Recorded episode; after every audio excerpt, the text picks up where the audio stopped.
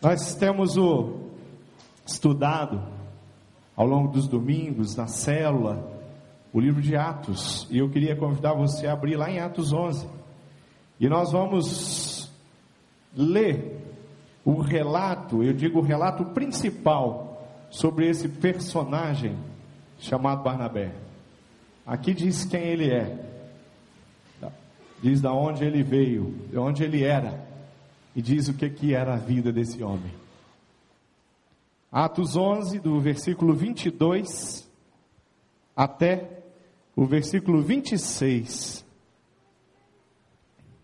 Todos abriram? Digam amém? Só metade, né? Hã? Diz assim a palavra: a notícia a respeito deles chegou aos ouvidos da igreja que estava em Jerusalém e enviaram Barnabé até Antioquia. Tendo ele chegado e vendo a graça de Deus, alegrou-se e exortava a todos os que com firmeza de coração per permanecessem no Senhor, porque era homem bom, cheio do Espírito Santo e de fé. E muita gente se uniu ao Senhor. E partiu Barnabé para Tarso, à procura de Saulo Tendo encontrado, levou-o para Antioquia e por todo um ano se reuniram naquela igreja e ensinaram numerosa multidão. Em Antioquia foram os discípulos pela primeira vez chamados de cristão. Queridos, poucas, poucos versículos, poucas palavras que definem tão bem o que era homem, o que ele tinha no seu coração, o que ele pensava, o que ele vivia. E a gente pode perceber na vida de Barnabé que de fato ele, através do testemunho, compreendeu o que de fato era, era ser um cristão. Esse era aquele digno de ser chamado de cristão, como foi, junto com os discípulos, junto com os apóstolos. Aqui diz que pela primeira vez surgiu esse nome. Eles são seguidores de Cristo, aqueles que andam atrás de Cristo, estão é, está, é, pregam a mensagem de Cristo e tantas de tantas formas eles foram citados, mas aqui nasce uma expressão, aqui nasce uma palavra que define e que começa daí a se fortalecer e nos nossos dias é uma palavra que usamos comum, nós dizemos o que que você é? Você é um cristão. Às vezes nós é, temos um deslize e dizemos que somos batistas, antes de dizermos que somos cristãos. Dizemos que somos assembleianos. Tem assembleianos aí hoje? Sempre tem assembleianos visitando. Tem assembleiano? Levanta a mão. Cadê os assembleianos? Ah, temos assembleianos aqui. Às vezes, os assembleianos correm o risco de dizer que são assembleianos antes de dizer que são cristãos, são de Jesus Cristo.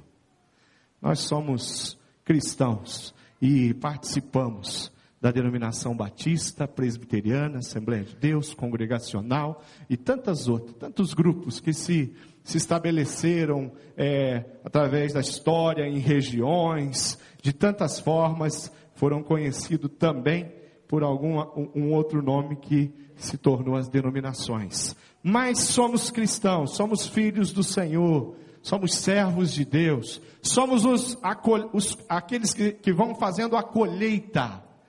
Barnabé era uma verdadeira colheitadeira. Você é uma colheitadeira? Diga amém.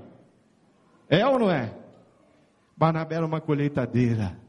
E às vezes quando a gente pensa em colheita, quando a gente olha lá para o texto de João 4, no versículo 35 do texto de João 4, nós encontramos aquele texto que diz que os campos estão brancos e que é, os frutos estão maduros. Pronto para quê?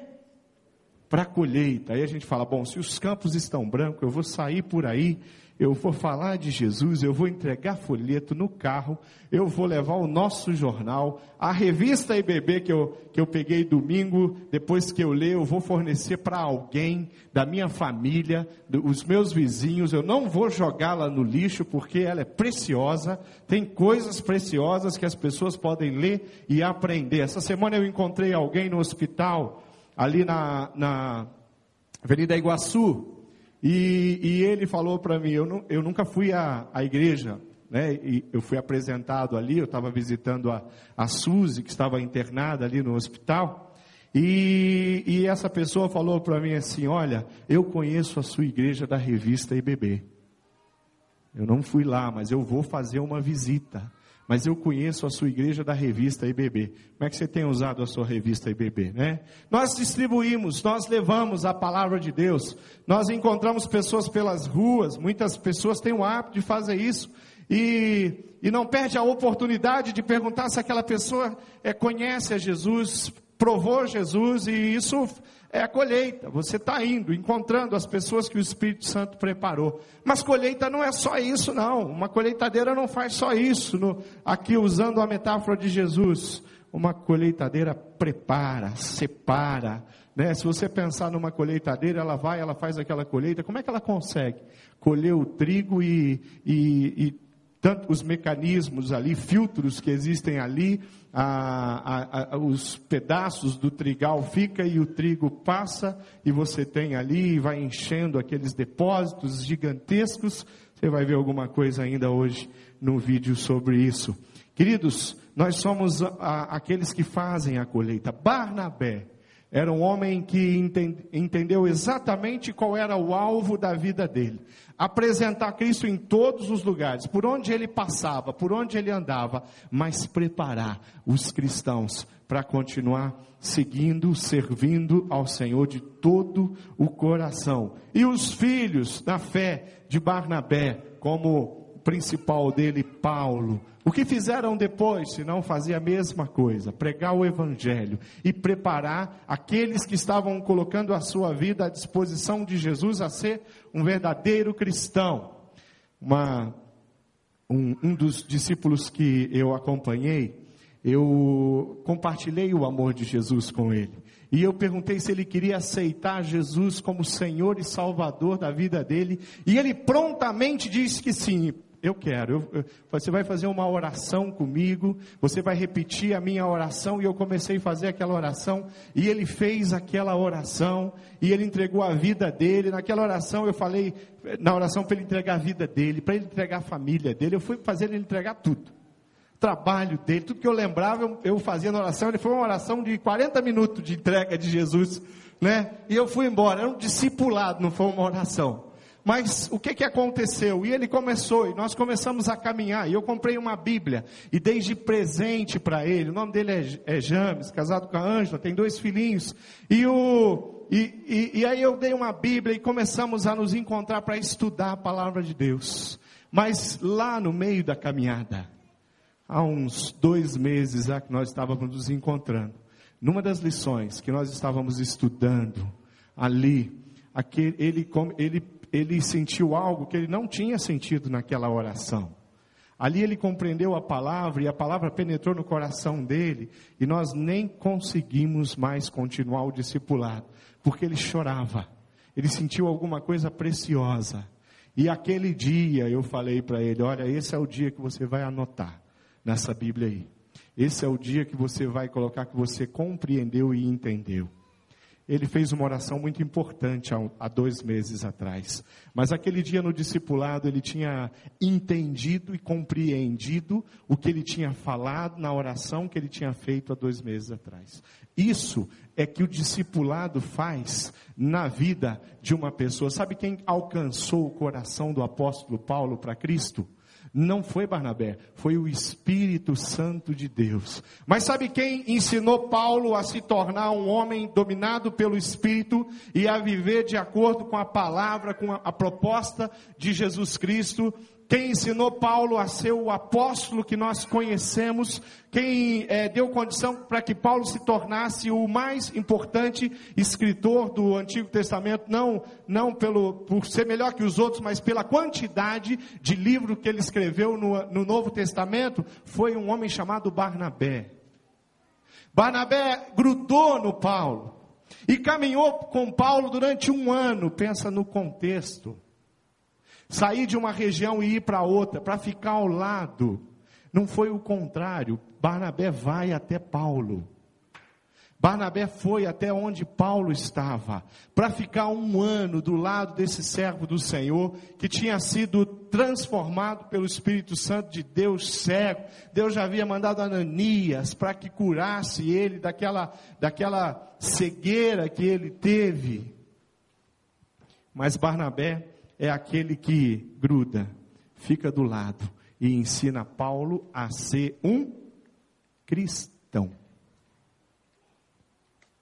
Nós às vezes queremos compartilhar o amor de Jesus com as pessoas, queremos é, é, falar e fazer até a oração, levar as pessoas a fazer a oração, mas às vezes nós esquecemos que nós não podemos deixar essas pessoas. Muitas pessoas chegam aqui para os pastores, para os pastores de área, líderes de célula, às vezes cometem esse erro, não pode cometer esse erro, fala assim, pastor, o senhor não arruma um discípulo para mim? Eu falei, meu Deus do céu, como é que eu vou arrumar um discípulo para essa pessoa? Eu tenho que andar do lado dela, ficar do lado dessa pessoa para formar e escolher um discípulo para ela. Às vezes nós confundimos discípulo com uma pessoa que eu vou separar um tempinho na minha agenda para sentar com ela e estudar a palavra de Deus com ela.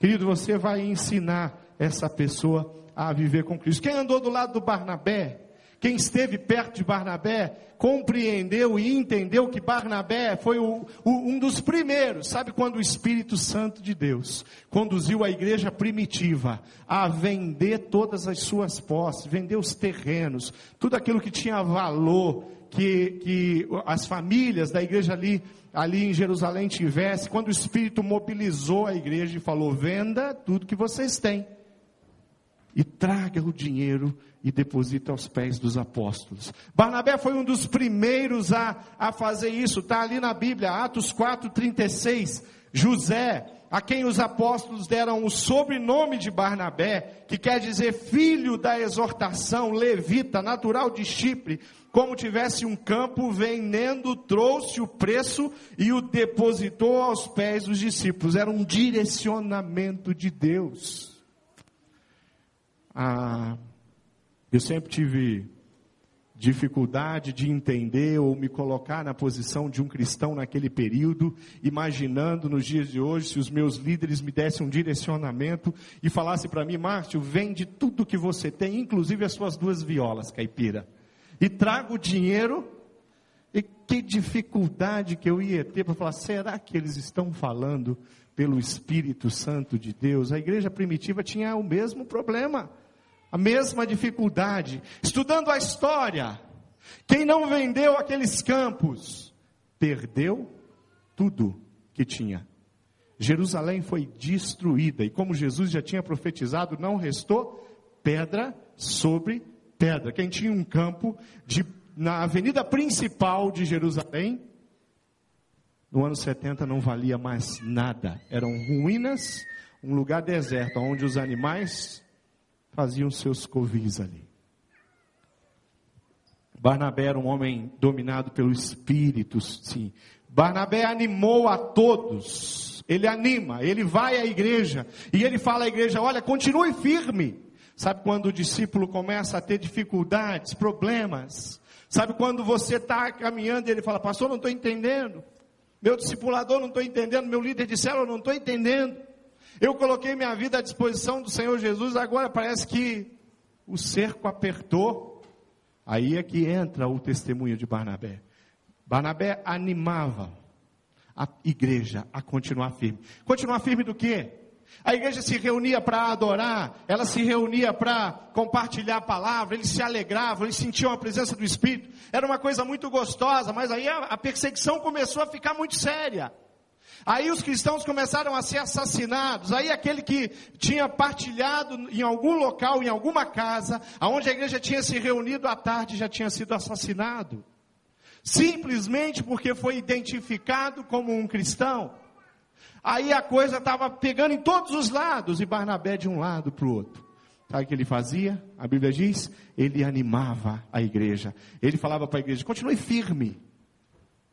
Isso é, é um discipulador. É o papel de um discipulador. A dizer, querido, continue firme.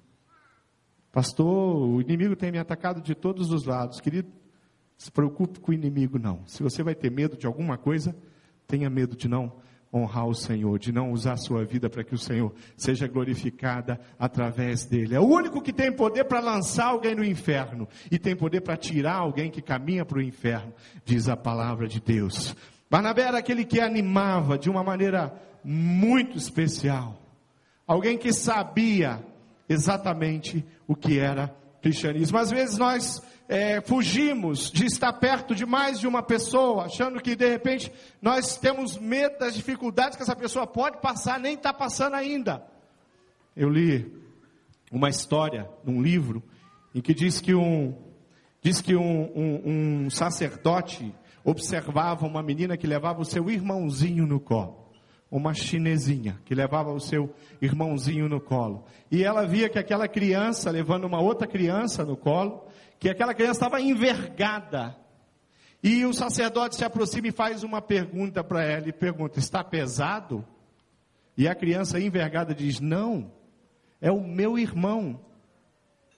Quando a gente entende o que, que é, o que, que significa o discipulado, e significa estar ao lado de alguém, a gente compreende isso e fala: peraí, quem é que está se, sendo atacado por Satanás? Quem é que está confuso, é o meu discípulo. É aquele que eu estou levando e ensinando ele a ser um homem segundo o coração de Deus, uma mulher segundo o coração de Deus. Opa, esse fardo é meu. Eu quero carregar ele e o fardo dele, porque eu quero também lá na frente, junto com ele, experimentar de tudo que Deus tem para a vida dele.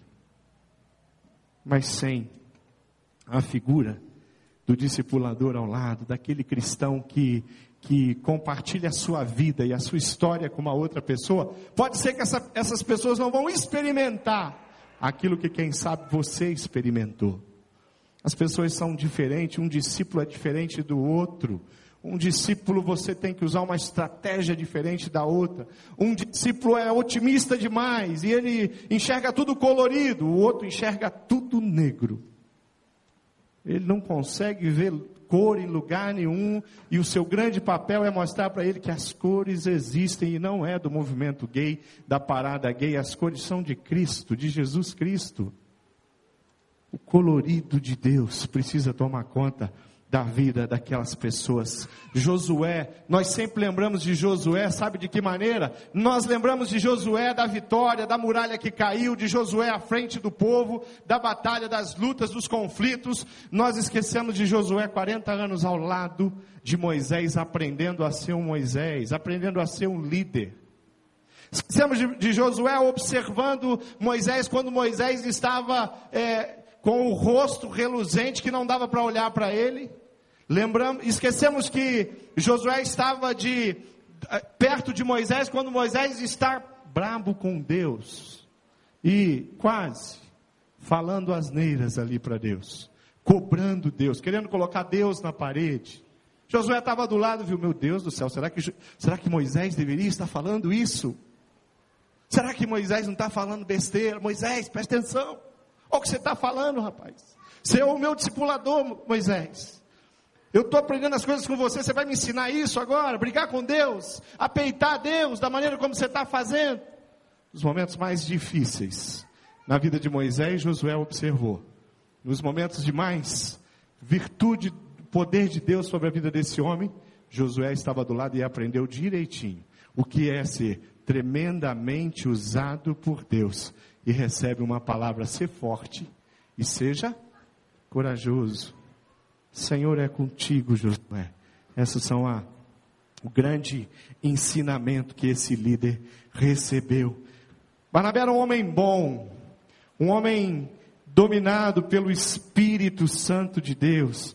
Barnabé é um homem cheio do Espírito Santo de Deus, diz a palavra de Deus. Barnabé era um homem que, na sua essência, ele tinha o Espírito de Deus sobre ele. Barnabé produz bênçãos espirituais na vida de outras pessoas. Está sempre ativo na grande colheita que o Senhor tinha para ele. João 13, 35 diz assim: Nisto conhecerão que sois meus discípulos, se tiverdes amor uns pelos outros. É o amor que forma um discipulador. É o amor que transforma a vida de um discípulo. É o amor que faz a diferença na minha vida. Barnabé era homem de fé. E um homem que a sua fé estava pautada em Cristo. Existem muitos homens de fé na nossa, no nosso tempo. Dalai Lama é um homem de fé, ele acredita. Chico Xavier foi um homem de fé, ele acreditou piamente durante toda a sua vida que ele falava com as pessoas que já haviam morrido.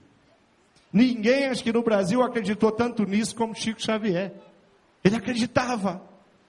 Mas a fé de Barnabé não era centrada nos mortos, nem nos vivos, simples mortais. Era centrada na pessoa de Jesus Cristo.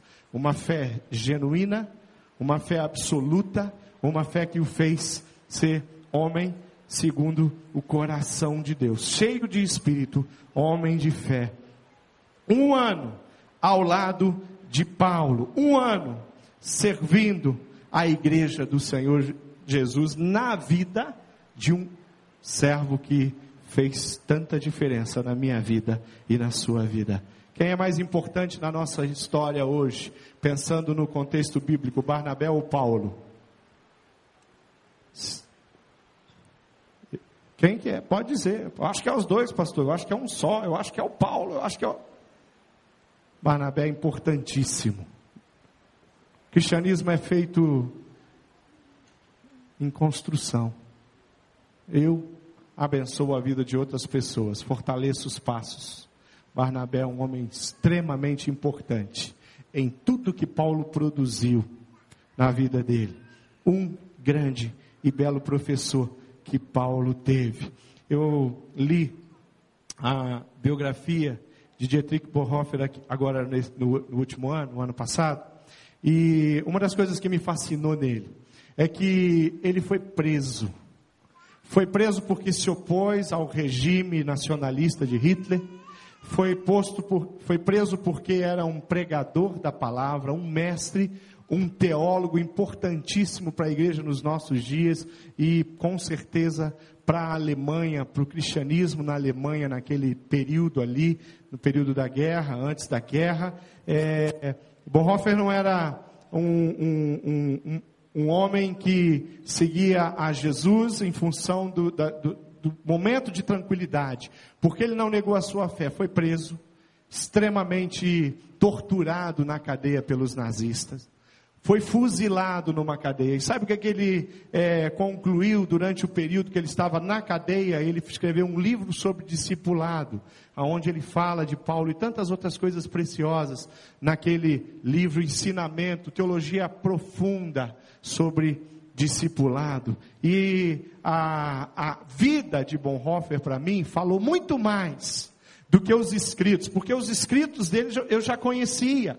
Os escritos dele eu estudei lá na, na faculdade de teologia, mas quando eu li a biografia dele, esse homem cresceu. Está lá, todos os, as dificuldades e até os erros que ele cometeu estão naquela, naquela biografia. Mas esse homem foi um valente de Deus. Isso é ser discípulo do Senhor Jesus.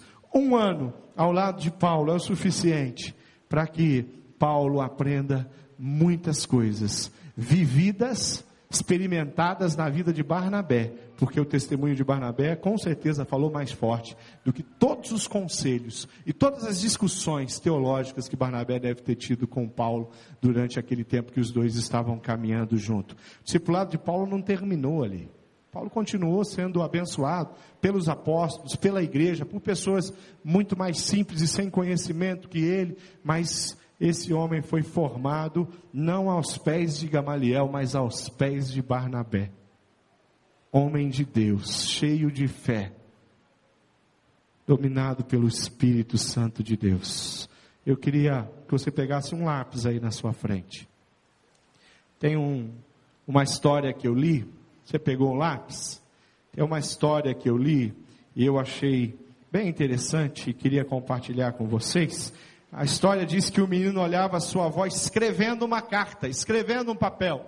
E ela escrevia aquele papel e, e, aquele menino ficou olhando aquele papel e, ela, e ele, intrigado, falou: Vovó, o que, que você está escrevendo? E ela falou: Eu estou escrevendo uma história. Que história você está escrevendo? Ele perguntou. História da nossa vida, da minha vida, da sua vida. E ela olhou para ele e falou: Querido, mais importante do que eu estou escrevendo é esse lápis. Eu queria que você fosse como esse lápis. E o menino olhou para um lápis. Quem é que quer ser um lápis aqui? Levanta a mão, né? Ou como um lápis. Queria que, que você fosse como esse lápis. E ela começou a dar a ele cinco lições sobre o lápis. Primeira, qualidade de um lápis. Primeira lição que, que ela pôde ensinar para ele com lápis. Você pode fazer grandes coisas, mas você não vai conseguir fazer nada se uma mão não estiver te segurando. Essa é uma lição que eu aprendo com lápis conduzido por uma mão, ele pode escrever qualquer coisa, ele pode desenhar qualquer coisa. Se, o, se Deus, meu netinho, dizia a ela, conduzir você com as mãos dele, você vai fazer grande coisa. Segunda lição, segunda qualidade, de vez em quando eu preciso parar e eu preciso apontar, eu preciso pegar um apontador, e esse apontador é sacrificial para o lápis. Vai tirar pedaço do lápis aqui, mas vai deixar esse lápis em condição de continuar escrevendo. Vai deixar esse lápis em condição de produzir alguma coisa, porque senão logo logo ele vai parar de escrever. Na, a mesma coisa acontece na sua vida quando Deus começa a polir você, quando Deus começa a a colocar na sua vida as dificuldades que fazem as suas pernas serem fortalecidas, os seus braços serem fortalecidos, assim como o lápis precisa ser apontado, você também precisa ser apontado. Terceira, terceira, é, terceiro ensinamento que nós podemos aprender com lápis, terceira qualidade, o lápis sempre permite que usemos uma borracha diante daquilo que ele escreveu. Se aquilo que foi escrito não é correto, se aquele desenho que foi feito não está bom, tem artistas aqui. Se aquele desenho que, que tá, está perfeito, pega uma borracha, a gente apaga. E a gente faz de novo. Um lápis sempre permite que uma borracha venha e apague aquilo que ele escreveu para que ele possa escrever de novo, fazer de uma outra forma. Quarta qualidade do lápis, quarto exemplo do lápis. O que realmente importa no lápis não é a madeira, aquilo que nós vemos, não é a camada que tem aqui de latex preta. O que realmente tem valor nesse lápis é o grafite que está dentro do lápis, é o interior, não é o exterior. A nossa vida é a mesma coisa, o que importa é o que está lá no nosso coração, é o que recebemos do Senhor Jesus e produzimos através da bondade que Barnabé tinha, que eu preciso ter, e bom é o nosso Senhor Jesus Cristo. Então nós podemos aprender essas quatro lições. E a quinta lição que nós podemos aprender com o lápis, ele sempre deixa uma marca. Da mesma maneira, sabe tudo que você fizer, você vai deixar uma marca. Agora, qual marca você está deixando? Lápis tem esses ensinamentos e um discípulo e um discipulador, um discípulo de Cristo precisa ter essas qualidades, precisa ser conduzido por Deus sim, precisa deixar que Deus o leve a lugares muito especiais. Você tem uma identidade. E na sua identidade diz que você é servo de Deus a partir do momento que você entregou a sua vida ao Senhor Jesus. E falando em lápis, tem um, um grande artista e esse artista fez uma viagem, chegando à Europa para os compromissos. É, Gustave Duré, o nome desse artista. E ele chegou ali e ele tinha esquecido nada mais, nada menos, ou perdeu no avião alguma coisa. Isso é uma história real. E ele chegou ali naquele aeroporto, entrando naquele país, na Europa. Ele não tinha o passaporte. E quando ele, se, ele está diante daqueles oficiais ali naquele país, sem um passaporte, a única, a única chance que ele vai ter é retornar um avião e retornar à sua cidade, ao seu país, para resolver o problema do passaporte. Mas aquele, esse artista, ele insistia muito para que eles permitissem que ele entrasse pelos compromissos, e ele falava, eu sou Gustavo Durê, todos me conhecem, conhecem a minha obra, e, e esse homem era conhecido, de fato, aquele período as pessoas conheciam, conhecia a arte dele, e aí um oficial teve uma ideia e falou assim, vamos fazer um negócio então, aqui, chega um monte de gente falando, um chega aqui falando que é um, um famoso, outro que é outro, a gente já está cansado dessas conversas, como que eu vou saber que você é o grande artista?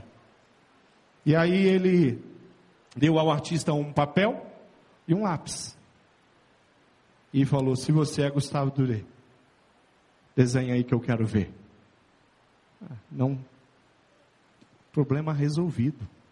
Gustavo Duré pegou aquele lápis e começou a desenhar. E quando os oficiais olharam, eles só podiam dizer uma coisa: ninguém faria isso, a não ser Gustavo Duré. Quando nós somos de Cristo, nós produzimos aquilo que Jesus nos deu gratuitamente.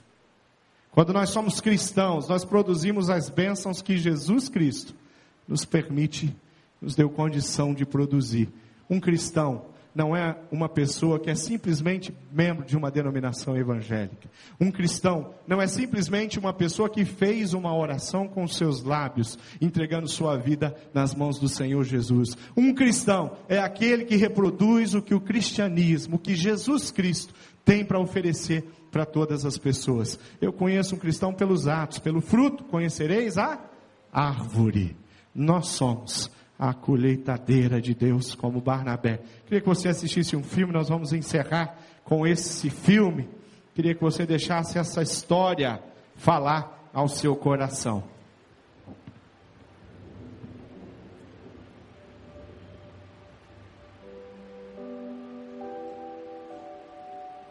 Sempre que Jesus queria atingir o âmago de uma questão, ele falava através de parábolas. Histórias que as pessoas nunca esqueceriam. Quando eu era criança, aconteceu uma coisa comigo que eu nunca esquecerei. Essa história que eu vou contar mudou minha vida para sempre. A colheita.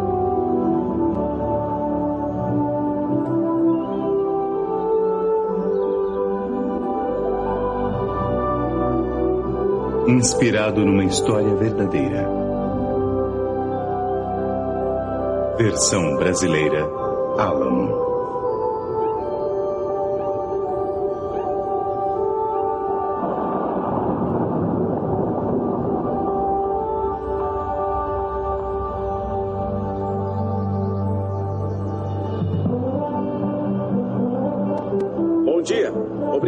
Estarem conosco esta manhã. Espero que tenham dormido bem essa noite, porque eu dormi muito bem. A chuva de ontem foi exatamente o que precisávamos. O tempo hoje está bom e, se permanecer assim, nós teremos uma colheita maravilhosa. Muito bem, amigos, continuem conosco. Voltaremos em breve. Espero que todos tenham um ótimo dia. Crescer na fazenda foi uma grande experiência. Meu pai, minha mãe, meus irmãos, nós fazíamos tudo juntos. Trabalhávamos duro no campo o dia inteiro, enquanto minha mãe preparava verdadeiros banquetes.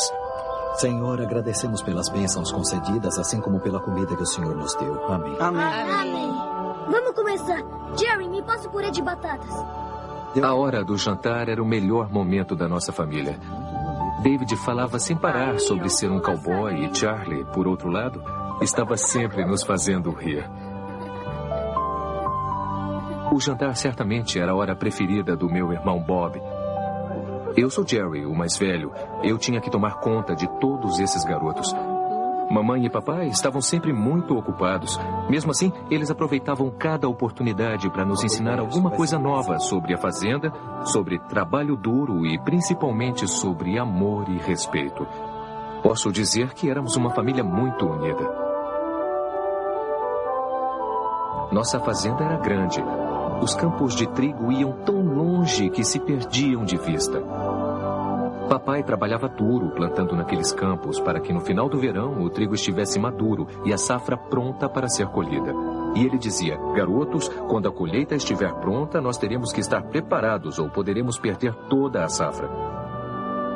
Eu sabia como era importante a colheita e nunca duvidei nem por um minuto que estaríamos prontos.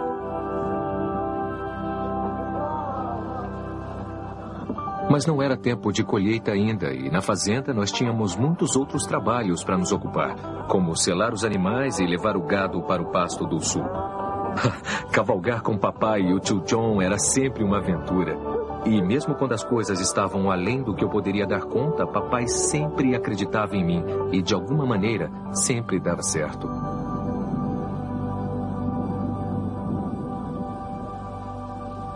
Uma vez que o serviço estava pronto, antes de voltarmos para casa, nós conversávamos, como homens, sobre o trabalho pesado, bons amigos e, é claro, sobre a colheita. Eu nunca deixava aquele pasto sem aprender alguma coisa importante com o meu pai e nunca deixava de levar alguma coisa especial para a mamãe.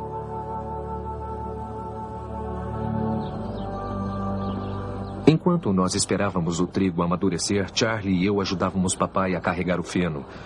Nós dois trabalhávamos tão duro quanto podíamos para ver quantos fardos de feno poderíamos carregar, pois quanto mais levávamos, mais poderíamos contar vantagens aos nossos amigos quando íamos para a cidade no sábado. Eu me lembro bem desse dia. Era um dia muito quente, mais quente do que o normal, mesmo para um dia de verão. E apesar de meu pai não ter se queixado, eu sabia que ele estava tendo uma daquelas dores de cabeça. Tudo bem, pai. Quando acabávamos de levar o feno, íamos direto trabalhar na colheitadeira para que ficasse pronta para a colheita. Sempre me maravilhava diante do quanto papai podia fazer e eu trabalhava bem do lado dele.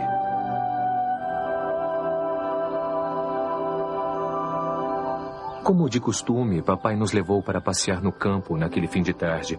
O pôr do sol fez tudo parecer quente e dourado. Papai costumava falar para Bob que Deus tinha pintado o céu daquela maneira só pra gente.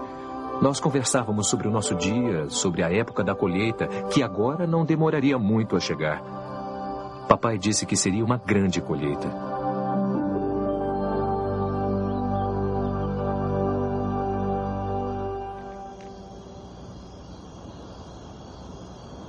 Foi um dia longo e eu dormi um sono pesado naquela noite. Tão pesado que eu não escutei o que estava acontecendo dentro da nossa casa.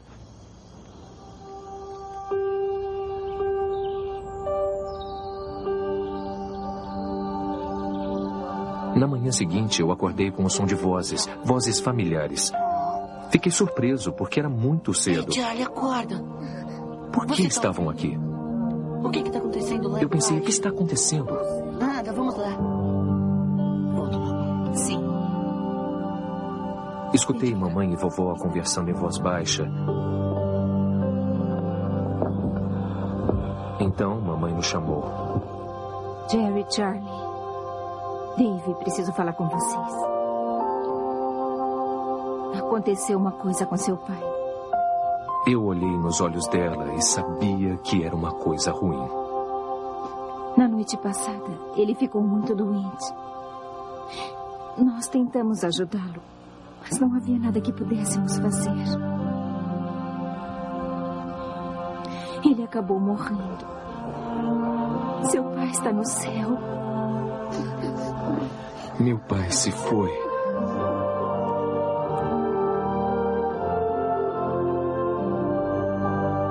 Num instante, nossa vida foi mudada para sempre. As dores de cabeça dele, pensávamos que era só por causa do calor. Era como se o tempo tivesse parado.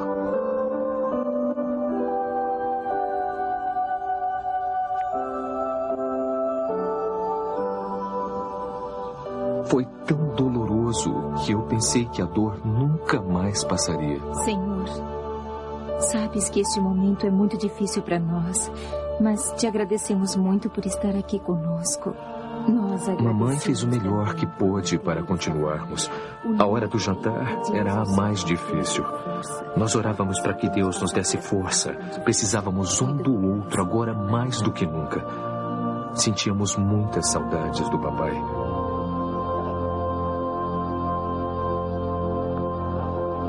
Nos dias seguintes, nós ficamos ocupados demais. Tio John logo veio nos ensinar outros trabalhos. Cada um de nós fazia sua parte. Até nossa amiga Amy veio nos ajudar. Andávamos pelo campo e conversávamos, tentando achar algum sentido em tudo aquilo. Eu me lembro muito bem que quando seu pai. Foi Amy que me lembrou que quando meu pai precisava de ajuda, ele orava. E isso é o que deveríamos fazer. E nós oramos e conversamos sobre os bons momentos e tentamos olhar para frente. Mas tudo o que eu via eram problemas. Eu estava preocupado com a colheita que viria logo, e como meu pai dizia, se não estivéssemos prontos, nós perderíamos tudo. Eu não podia deixar isso acontecer. Eu não queria perder a colheita. Eu não queria desapontar o meu pai. Sendo mais velho, eu senti uma grande responsabilidade.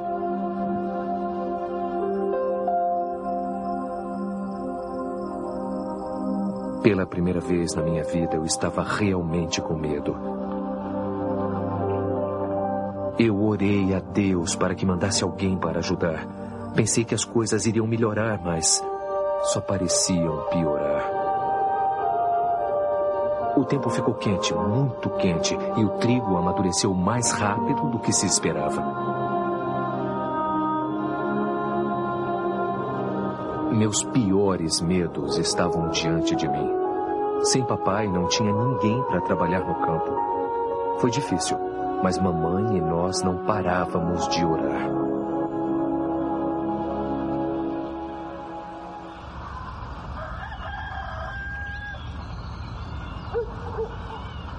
De manhãzinha, Charlie e eu estávamos no celeiro alimentando os cavalos. Eu adorava esta parte do dia, mas agora isso só parecia nos lembrar que estávamos mais perto de perder o trigo.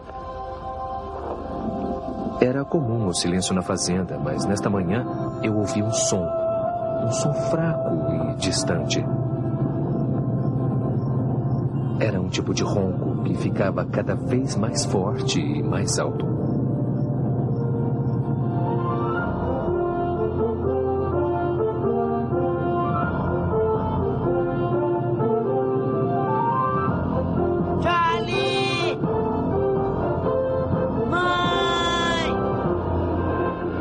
Podia acreditar no que via. Estamos chegando na fazenda. Uma atrás da outra, grandes, enormes colheitadeiras. Parecia que o mundo inteiro estava vindo para nossa fazenda.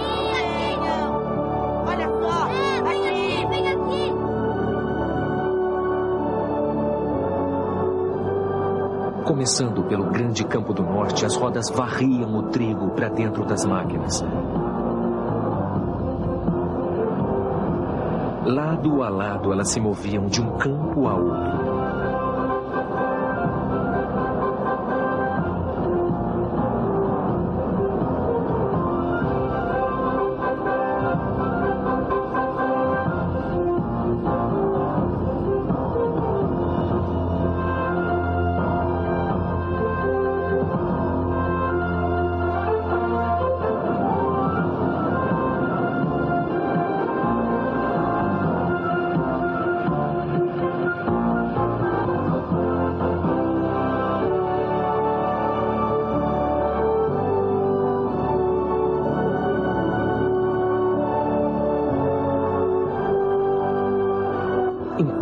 As máquinas descarregando trigo dourado, eu lembrei do papai e das minhas orações, e então eu entendi que não estava sozinho.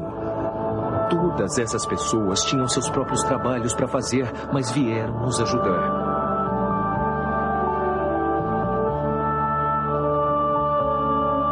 Juntos, eles fizeram o que ninguém poderia ter feito sozinho. Em um dia, eles fizeram toda a colheita.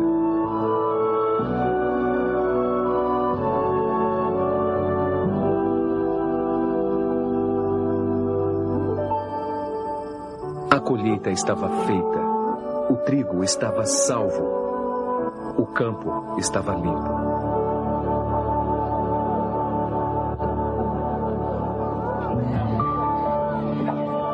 Depois, as famílias se reuniram na parte norte da fazenda para o maior banquete que jamais tinha visto.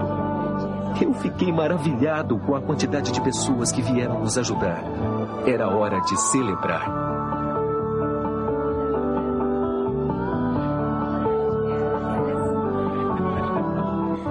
Todos participaram ajudando na colheita.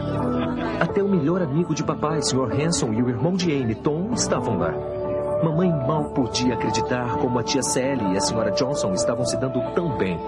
E Harry Bender e o Sr. Sanders, não que eles não se dessem bem, é que eles não costumavam fazer muitas coisas juntos. Era como se alguma coisa muito especial estivesse acontecendo ali. Eu acredito que a colheita foi o que uniu as pessoas. Tio John contou que aquele dia o fez lembrar uma história da Bíblia quando várias pessoas estavam famintas para conhecer a Deus. Porém, não haviam trabalhadores suficientes que falassem dele para elas. Jesus disse: Quando chegar a hora da colheita, orem para que Deus mande trabalhadores para ajudarem a colher. Foi o que fizemos com o nosso campo e este é um dia que eu nunca vou esquecer. Vamos orar. Gracioso Pai, agradecemos pelo dia de hoje. Ajudar com a colheita, de uma forma ou de outra, mudou completamente a todos nós. Era hora de nos unirmos. Era tempo de colheita.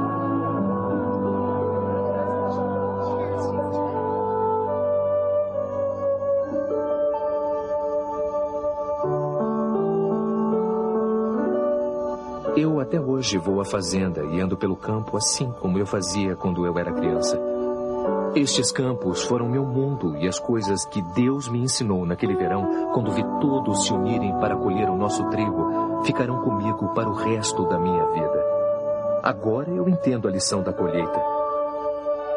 Existe um outro campo, o campo de Deus, cheio de pessoas que estão prontas da mesma maneira que a minha família orou para que alguém viesse nos ajudar a fazer a colheita, pessoas no mundo todo oram para que outras pessoas as ajudem a fazer a colheita espiritual nas suas terras, nas suas cidades, nas suas escolas. Para todo lugar que eu olho, eu vejo pessoas perdidas sem a mensagem do amor de Jesus Cristo. E a urgência que sentimos na nossa fazenda é a mesma urgência que existe hoje.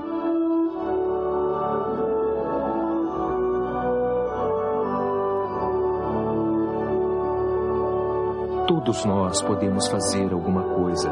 Nós podemos orar, investir, falar de Jesus a um amigo, até mesmo ir para outra terra.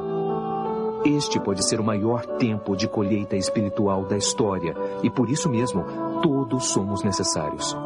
É hora de nos unirmos. E eu lhes digo: abram os olhos e vejam os campos. Eles estão maduros para a colheita. É tempo de colheita. Hoje, Jerry e David são homens de negócios vivendo em Colorado e Montana. Bob é um pastor na Califórnia. Charlie está envolvido em missões no mundo todo. E mamãe está vivendo perto da fazenda em North Dakota.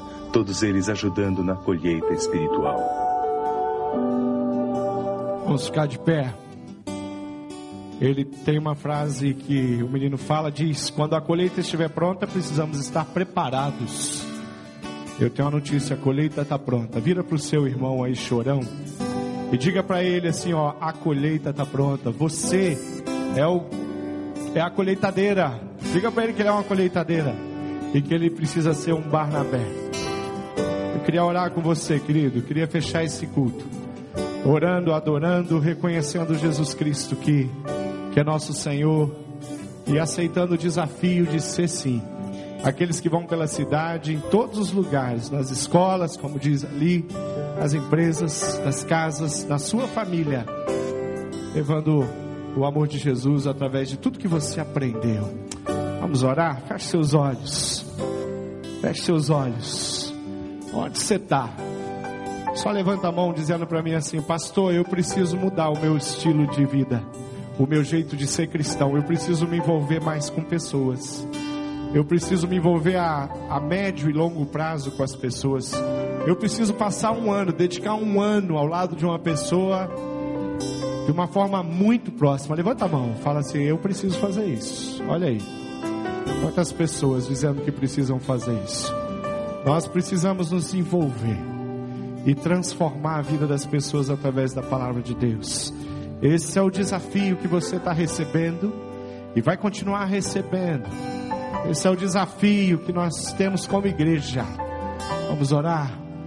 Deus amado, nós nos colocamos à tua disposição e declaramos que tu és o nosso Deus, o nosso Rei. Declaramos que queremos sim, Pai, ser Barnabés que vão por todos os cantos, ensinando as pessoas a respeito das tuas verdades. Declaramos que não queremos, Deus, ficar intimidados com as limitações, as dificuldades, os ataques de Satanás na nossa vida, na vida de qualquer pessoa que amamos. Queremos nos apresentar diante dos nossos colegas de trabalho, dos nossos vizinhos, como Barnabés, aqueles que vão caminhar ao lado e vão ensinar essas pessoas a conhecer o Senhor profundamente, Pai.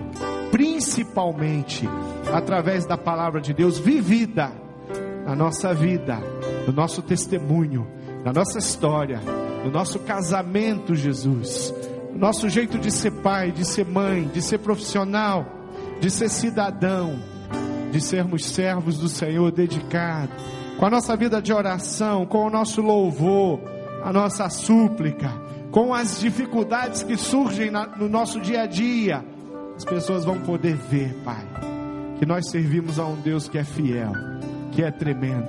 Nos ajude, Jesus, para que sejamos como Barnabé sim, e que entendamos, Pai, que a colheita está diante de nós e os frutos já estão amadurecidos e eles não sabem que estão maduros, eles não estão, Deus, é, com as suas mãos erguidas, nós vamos ajudá-los a levantar as mãos e se entregar de corpo e alma ao Jesus Cristo, Todo-Poderoso. Nós te amamos, Pai, de coração e louvamos o teu nome, em nome de Jesus oramos.